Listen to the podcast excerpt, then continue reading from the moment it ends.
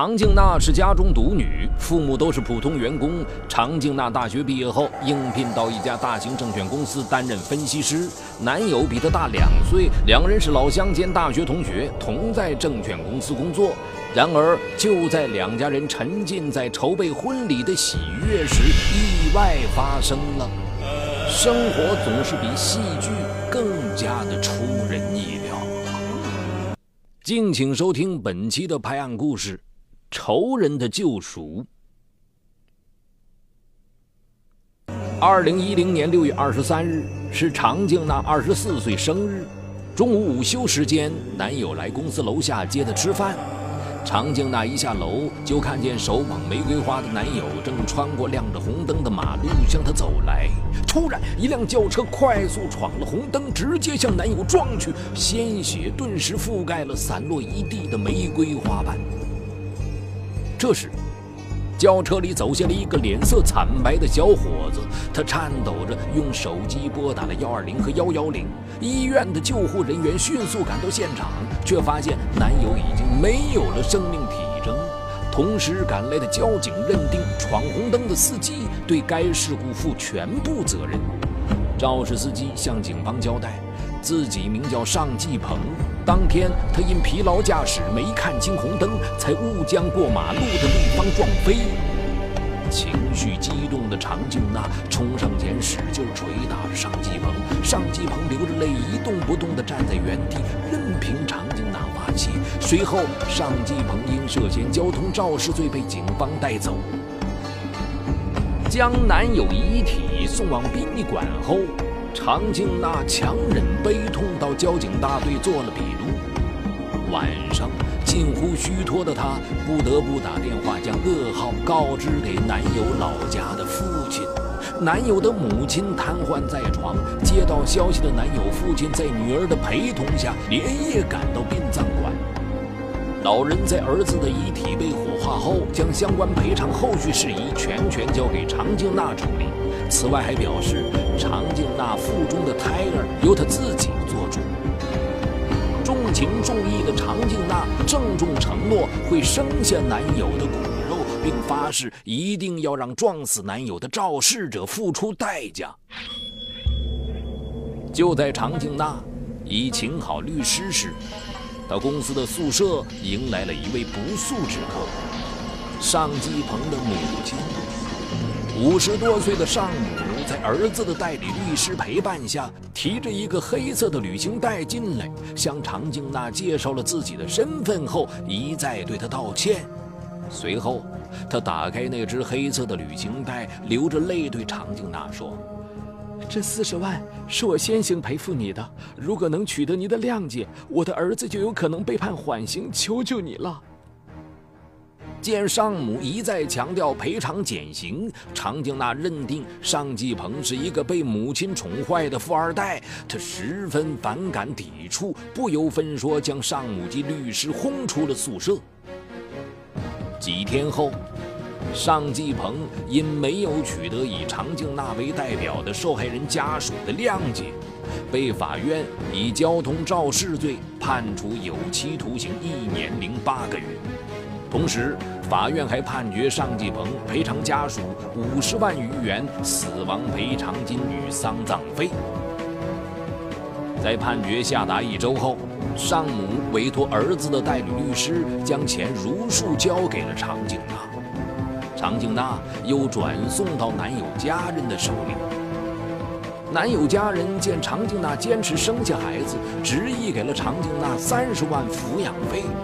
尚继鹏被落实判刑后，常静娜把所有的精力都放在了肚里的孩子身上。二零一零年十一月中旬，常静娜到人民医院做孕检。当她做完检查，经过大厅时，竟从侧面看到了尚继鹏的母亲。她正从一个医生办公室里走出来，整张脸面无血色。出于好奇，待他走远后，常静娜走进了那间医生的办公室，以上母家属的身份询问他的病情。没想到，医生一脸严肃地说：“你们家人是怎么想的？他都乳腺癌晚期了，你们竟不让他来医院住院？”常静娜听罢，心底掠过一丝复杂的情绪。回住处后，常静娜找到了尚继鹏代理律师的名片，打电话询问尚母的情况。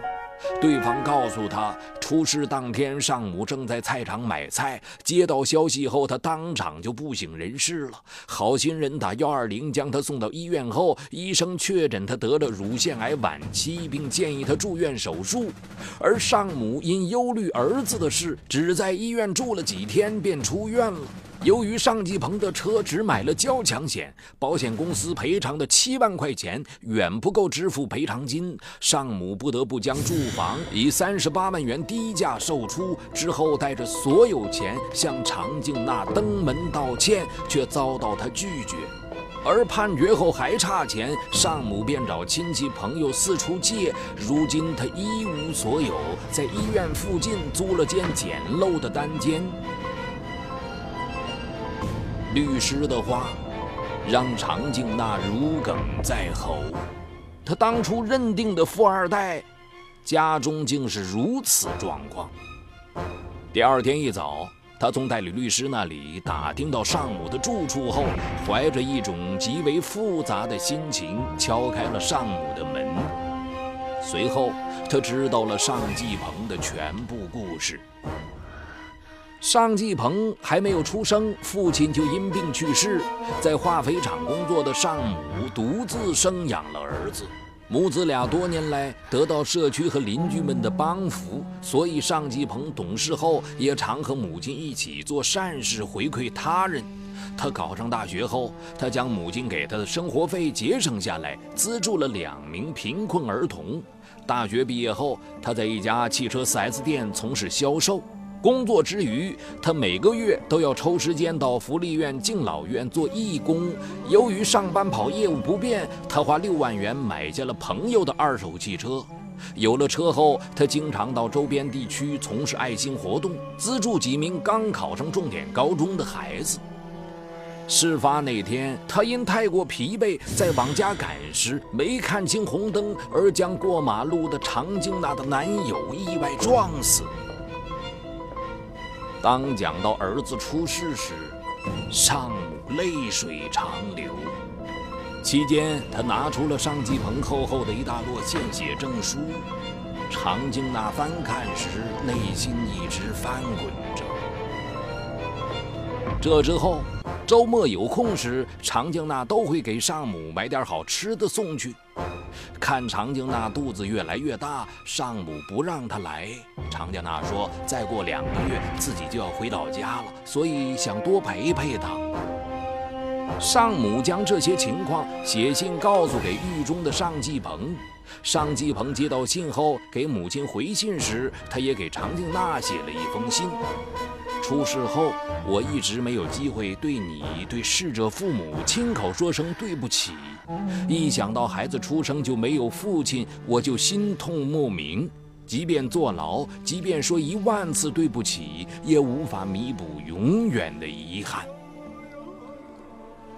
接到尚继鹏的来信，常静娜心中五味杂陈。不久，她主动向监狱出具了一份谅解书。随后回到老家，生下了一名六斤重的男婴，取名淘淘。与此同时，尚继鹏因在狱中表现良好，且常静娜又为他出具了谅解书，他被批提前回家。回到家后的尚继鹏第一时间给常静娜发了一条短信，谢谢她的谅解。之后，尚继鹏全心陪伴着癌症晚期的母亲。第二年，尚母含泪而逝。临终前，他嘱咐儿子，自己犯下的错，余生还是要尽力弥补。尚继鹏握住母亲的手，含着泪拼命点头。得知尚母病逝的消息，常静娜专程赶去参加了她的葬礼。那天。心情悲伤的尚继鹏见到常静娜后，深深地对她鞠躬，并说了一声对不起。常静娜虽放下了对尚继鹏的仇恨，但依然难解心中对他的排斥。待了一会儿，常静娜便借故离开了。就在尚母去世半个月后，尚继鹏找到了常静娜。此时，淘淘已经一岁多了。常静娜带孩子非常吃力。那天，尚继鹏除了送来几罐托朋友买的进口奶粉，还给淘淘买了一大堆玩具。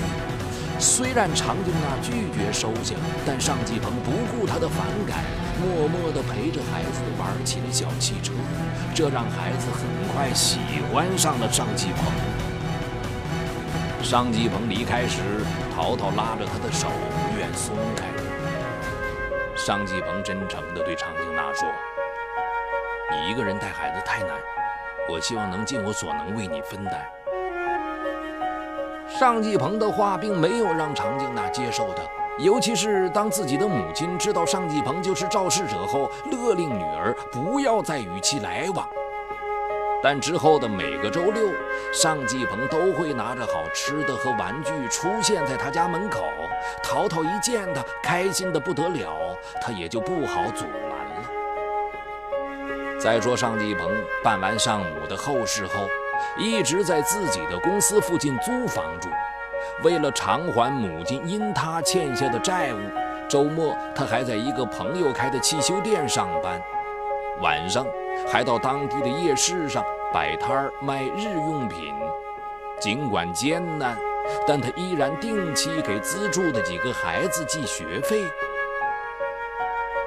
尚继鹏对生活的乐观和执着，以及对淘淘无微不至的关心，让常静娜不再那么抗拒他，就连常静娜的母亲也不再反对他来家里帮忙。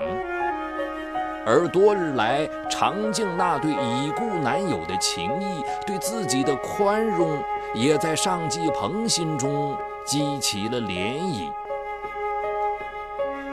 二零一二年三月十二日，尚继鹏一大早便去了常静娜家，谁知常静娜去附近拜访客户了。那天，常静娜的母亲腰椎病发，尚继鹏给她敷完药，又按摩了一会儿，随后到楼下买了很多菜，打算做一桌丰盛的午餐。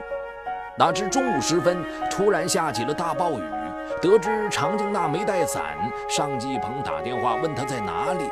常静娜说：“客户见完了，但雨太大了，自己还待在咖啡馆。”尚继鹏立刻拿着伞出了门。由于雨下的太急，压根儿打不到车。尚继鹏迎着狂风暴雨跑了二十分钟，才到达常静娜所说的咖啡馆门口。看着浑身湿透的尚继鹏，常静娜的心里突然莫名的心疼。尚继鹏半蹲下说。你打伞，我背你。常静娜犹豫了一下，趴到了他的背上，在半人身的积水中，尚继鹏背着常静娜一步步艰难前行，直到下午一点半，尚继鹏才将常静娜背回了家。他又马不停蹄地下厨做饭，看着满满一桌丰盛的饭菜，常静娜的眼睛有些湿润了。从那天起，两个人对彼此有了异样的好感。元旦，尚继鹏陪着淘淘去游乐场，他的风趣幽默和耐心呵护让淘淘倍感幸福，还亲昵地称呼他为尚爸爸。听见儿子这么叫，常静娜有点尴尬，尚继鹏却笑着说：“他此生最大的幸福就是陪在他们母子身边。”同年六一儿童节，尚继鹏带着常静娜和淘淘去了海洋世界。看到淘淘在海洋馆里调皮可爱的笑脸，他鼓起勇气对常静娜表白，希望给淘淘一个完整的家。常静娜笑着点了点头，她相信。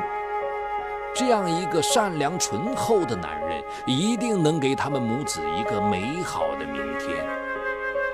目前，两人已商定于十一举行婚礼。而深明大义的家人们都给予了他们最真挚的祝福。